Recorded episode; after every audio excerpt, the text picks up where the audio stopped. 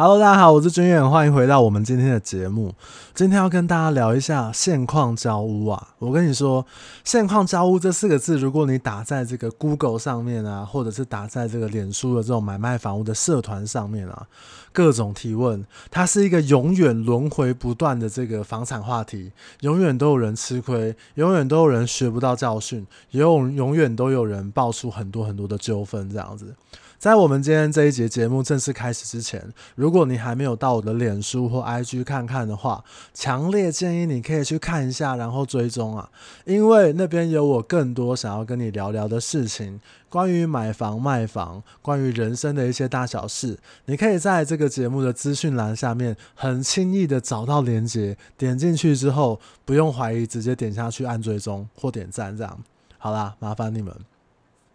其实我今天在写这一集这个大纲的时候，刚好晚上有一个小哥私讯问我，他说：“诶，Jay 你好，我最近在听你的这个 Podcast，那分享的内容很棒，希望我可以分享更多东西，那也顺便祝我生日快乐。”那他说他有一个问题想要跟我请教，他问我说，如何确定自己的性格是要做公务员呢，还是做这个民营企业的这个员工这样子？他问我说，公务员跟中介还有代书是如何选择的？我跟你讲，我小时候这么不喜欢读书哦，如果好不容易混了一个大学毕业，如果我今天考上了这个公务员啊。我长辈眼泪都掉下来了，我还有得选吗？拜托，当然是选，当然是选在民营企业啊。那我跟他有聊了一下，那我有回复了一下我的想法。那因为毕竟我也只有这个中介的经验，那其他的比如说公务员啊，或者是说地政士啊，你就去问相关领域的人去聊一聊这个方向的甘苦谈，可以做一点功课再做决定。当然，如果你选择中介体系，如果你又刚好选择了直营的体系的话，那你就高几率累得跟狗一样，真的高几率。但是你会学到很多东西，然后赚到钱。其实蛮多人，不管是这个呃我自己的朋友啊、客户的小孩啊，或者说做粉专，他们都会问我说，就是他做中介好不好啊？那做中介要选择哪一家开始？其实我都会回复哦，我这公开的回复就是可以去选择那个很喜欢讲以人为本的那一家中介，那边啊可以学到比较多关于房地产正规的知识，还有很多好的做人处事的道理，然后高几率累成狗。真的，那因为这个中介业务的它的薪资结构很广哦，所以如果你想要挑战高薪的话，应该会是比这个听众小哥他讲的这个公家机关或者是地政士相对来讲容易一点点。因为其实你知道，我们在出社会之后的工作，有时候那个高薪不是你努不努力，而是你选择的那个产业结构的薪资条件，先天条件就给你框在那边了，所以你选。择择的一些其他的工作，你就算努力到爆，你也很难得到一个高薪。不是说不可能，但是相对来讲难度就比较高。那当然，对于新人来说，我是蛮推荐这个这一家中介的啊。你可以进去里面看一看，有很多的这个好人好事代表啊。那如果你不知道以人为本常讲的是哪一家的话，那你就自己去 Google 一下这个以人为本那个中介，我就不多说啦，你就自己 Google 看一下，好不好？那总之啊，我给他一些建议。就是让他去问一下每个领域的这个从业人员，你要去了解一下人家工作的甘苦谈，然后快乐悲伤的事情。因为有时候我们在外面看真的是雾里看花，就像以前我刚做刚做中介之前，我觉得做中介业务非常轻松，谁知道这个工作高几率累成狗啊！当时啊。那也有可能是因为我当时的这个个人资质太鲁钝、太蠢、太白痴啊，还是我的这个办事不力啊，都要弄到九点、十点、十一点才能下班，应该是我个人的问题啊。那经过这个岁月的成长，还有经验的洗礼之后，我现在都是很舒服的，这个下班时间一样可以把客户服务的很好，这也是一种成长。那最后他问我说：“那有没有其？”最后，他问我说：“如果他有其他的问题，能不能请教我？如果问题很简单的话，也请我多多包涵。”我想跟你说，兄弟啊，这个你也太看得起我啊！我也只会解决简单的问题而已。其实我们人世间很多的问题都很简单，那有时候只是用不同的角度，或者是你把它想复杂了一点。当然，除了你们问我私讯问我一些问题啊，那除了问问题之外，我更希望你们可以跟我分享一些其他快乐、悲伤的事情。我不是要去探究各位的这个隐私啊。当我知道，如果你们愿意跟我分享这些事情的时候，我会很由衷的感谢你们对我的信任。就像这个小哥一样，就是他问我工作选择上面，一定是建立在某一种这个信任基础上面，他才会来问我这个问题嘛。我非常非常的珍惜，而且。这一天晚上，我才跟朋友聊到说，哦，我很不喜欢人家就是说我是什么呃专家啊、布洛克啊什么什么的，传私讯来就叫我军远就好了，大概是这样啊。所以今天晚上来讲，对我来说心情还蛮不错的。好啦。我要来认真聊一下，我们讲这个现况交屋的问题在哪边？现况交屋这四个字，如果写在你的买卖契约里面，不管是中古屋，或者是预售屋，或者是新成屋哦，它都会有可能是一个很有争议的事情。就像什么？就像结婚好几年，夫妻吵架的时候，吵得不可开交。她老公就跟老婆说啊，我以前就是这样啊，我结婚以前就是这样的人，你不知道吗？你当初就不要嫁给我就好了，类似这样，就推到以前啊，就像这个现况交屋，诶，我买卖给你这个房子，以前就发生了一个，那真的有得欢啊，而且这个买卖哦，你要解约，有时候比离婚还难，尤其是交屋之后。我想分享一下，去年有一个案例，是我自己身边认识的这个朋友代书发生的。他就是这个代书学姐，她陪客户去看这个新北市新店的一个预售屋。那他因为他自己本身有一个规划好的一个样品屋，那里面其实大部分的状况都 OK 了，所以格局啊、装潢啊、楼层啊，包含价格，一切都蛮满意的。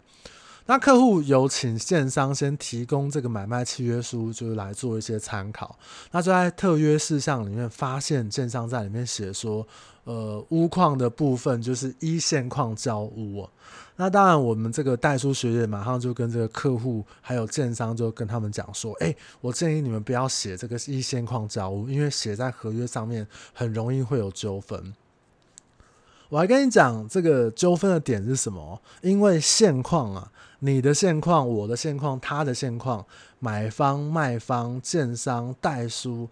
大家对于现况的认知很有可能是不一样的。那好，那你说你是现在是这个现况交屋，那如果现在是有没有发现的漏水的状况，算是现况吗？或者是现在有藏在墙壁里面水电管线异常的状况是现况吗？甚至是说你这个房子当下有一个重大瑕疵，辐射海沙的时候，这是不是现在我们讲的现况？当你出现这些问题的时候，就会有这种牵扯不清的争议啊，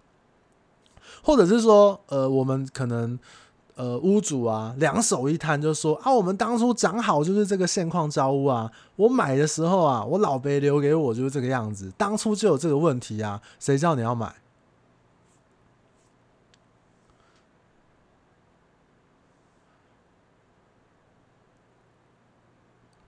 像上面这个，我老伯留给我的时候就有这个问题。像上面这个，我老伯留给我的时候就有这个问题。真的就是我客户他自己呃，透过这个自己认识的人买卖，那没有透过中介，屋主亲口跟他讲的话。那所以我认为，不管你是在这个买卖的时候，代销中介的买卖合约里面，通常都不应该去写到有争议的现况交屋。如果我以中古屋的交屋为例。我们中介啊，接到一个委托之后到成交，我们接到委托之后，我们都会做一本不动产说明书，里面有一个部分呢是屋况现况说明书，它针对现况调查的部分，经过主管机关好几次的修正，已经针对这个常见的屋况瑕疵，我认为非常非常的完整的，比如说房屋有没有漏水壁癌啊，有没有占用林地啊，水管。水管排水的这个状况是不是正常啊？或者是说房子有没有被人家无权占用啊？等等的。那像去年还有新增社区的中继水箱啊，社区有没有电信基地台的一个部分，常见的问题哦，其实政府都帮你想到了。那当然，这个表格其实这一个范本我会在粉专，我会再发一篇文章，因为详细的这个细目其实蛮多的。详细的这个细目其实蛮多的，那我可能就是再把它给大家看一下，会比较清楚一点点。那通常就是写勾勾选完这个，通常都是勾选完屋况说明的部分，下面都会有屋主的签名也是负责哦。所以其实如果把不动产买所以，把不动产说明书列为买卖契约的一部分，我认为就非常非常清楚了，也相对可以对应到民法上面的瑕疵担保责任的这个保障。我想基本上是没有什么太大的问题的。好，那你可能会问我说，那如果碰到一些买卖双方都知道的问题，那双方想要协议的话，合约上面要怎么写？我举个例子给你听。我用最常见的这个漏水问题哦，针对我用最常见的这个漏水问了，我用最常见的这个漏水问题来举例哦。那其实我们在这个合约上面应该是写下，针对双方的认知，它是在什么地方？比如说，呃，厕所的外墙啊，卧室靠近哪一面的这个外墙啊，前后阳台啊，还是厨房啊，什么的漏水事实哦，你应该要写下。卖方对此不负责瑕疵担保责任，或者是买方同意放弃这个地方的瑕疵担保请求权。我想这个有经验的代书都会帮你去写类似这样的话，就是这样最能够保障买卖双方的权益。如果在你们两造就是沟通协调好的情况之下，我们针对。某一个地方，我们做出我们相对应权利义务的处置，写的越清楚越好。我举个例子哦。如果你今天是这个厕所外墙，因为防水层老化的关系，那可能中介业务就跟你说啊，我们因为自己反正卫浴我们都要换新的，那你也能接受这个想法啊，我都要装装潢新的这个卧厕所了，那防水层我就自己重做就好了，那就不要屋主修缮了。当你把这个地点写清楚的时候，那不代表说。房子其他的渗漏水的问题，比如说窗框外的漏水、外墙防水层的漏水，或者是楼上楼下漏下来的问题，屋主他都是要负担责这个责任的。这样子，他只有抛弃，就是我们刚刚讲到厕水，就是我们刚刚讲到因为厕所防水造成的渗漏问题。其实如果之后发生了一些纠纷，责任就会很好厘清。这样子，因为。他写某一个地方的瑕疵担保责任的抛弃哦，但不是整间房子的部分屋主都没有责任，但不是整间房子只要跟瑕疵有关的屋主都还是，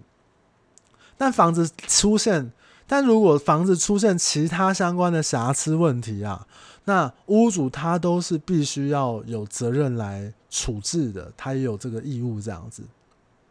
简单来说，这个人事实地物写的越清楚，就不会遇到奇奇怪怪的事情。我有看过某些业务错误引导，或者是根本是写错的这个协议条款，其实出事的话就会很危险哦。比如说，我看过一个案例，就是厕所啊有一点潮湿，那这个业务就跟买方讲说啊，这个很正常啦，厕所都会有湿气啊，那我们自己处理就好了。但后来发现根本就是漏水。但是你如果这个东西你当初前面没有找好师傅来看，或者是帮双方去做一个处置的时候，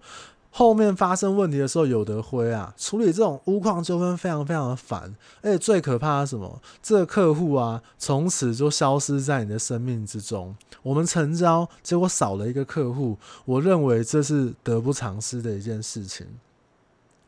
还有啊。这个我刚刚提到嘛，如果买卖双方是没有透过中介成交的话，所以有时候不会有我们这种做的产调或者是不动产说明书屋况上面的填写的话，那屋主常常就会要求说，他就啊，我就现况交屋给你啊。那很多时候的权利义务是不平等的，所以要提醒各位，如果你们各位没有透过中介成交的话，其实也应该可以询问帮你们承办的代书，看看是不是有内政部的版本现况说明书的部分，请屋主来做屋况上面的查核，并且来做。签名确认这个部分，可能大家就稍微注意一下了，好不好？那当然，对于这个屋况的瑕疵的这个部分，我要讲一下。我们在看中古屋，尤其是中古屋哦，我们在看中古屋的时候，屋况的瑕疵通常会分为两派。呃，第一个就是物有瑕疵啊，跟物有老旧。物有瑕疵跟物有老旧呢？小宝真的是。那我也要讲一下，就是中古屋的房屋的这个瑕疵啊，通常我们会看到有问题，它其实是两个方向：物有老旧跟物有瑕疵。因为中古屋是旧房子，所以老旧跟瑕疵其实它是两件事情。那关于这个物有老旧跟物有瑕疵的这个事情呢，我希望有一天我可以邀请到我们公司的这个法务哥啊，来跟大家做一个很深入的一个分享。因为我每次在他这个有问题的时候，都会请教他，都得到一个很不错的一些答案这样子。但是就是怕他这个太害羞或者怎么样，或可能太讨厌我，不愿意来这个来我的节目上面聊这些事情，或有其他因素啦。其实像是呃。瑕疵这件事情，他有跟我讲过一个很好很好的例子，分享给各位。就是我今天如果去呃买手机，我买了一支新的 iPhone 二十，好了，iPhone 二十够屌了吧？那我买了 iPhone 二十之后，结果我拿回家之后呢，它就我充电，就我发现它的充电只能充到九十 percent，我就是没有办法充到一百 percent，这一看就知道这就是瑕疵啊。那各位在买手机的时候，有去写什么这个什么手机说明书吗？或者是说有写什么这个这个手机的产权报告吗？没有，它就是一个明显意见的一个瑕疵。所以你拿手机去手机行的时候，就是可以更换，就是可以要求这个原厂来做一个处置这样子。可是如果它是使用上面的老旧造成的问题的话，就像我刚刚讲到中古屋使用老旧的问题的话，其实是有不一样的方向来看待这件事情的。所以希望哪一天我会做一集节目，跟大家来分享一下怎么样简易的判断，还有就是说你的权益可以在哪边这样子，好不好？哎，我看了一下，其实这今天这一集的节目还蛮快就结束了。那我们今天就暂时聊到这边。如果你觉得我今天的节目，这个短小精干对你有点帮助，或者是说对你有，如果你觉得我今天的节目哇铿锵有力啊，这个对你有所帮助的话，这个短小精干，请你分享给你身边的朋友，好不好？我最近其实那个这个追踪人数。Podcast 的追踪人数、收听人数有有往上成长，真的很感谢你们的分享啊！那请你帮我们分享出去，或者是给我一个赞，或者是怎么样的之类，或者是你可以私信告诉我快乐悲伤的事情，我会很感谢你的信任。好啦，今天我们就聊到这边，大家就这样子啊！好啦，大家晚安，拜拜。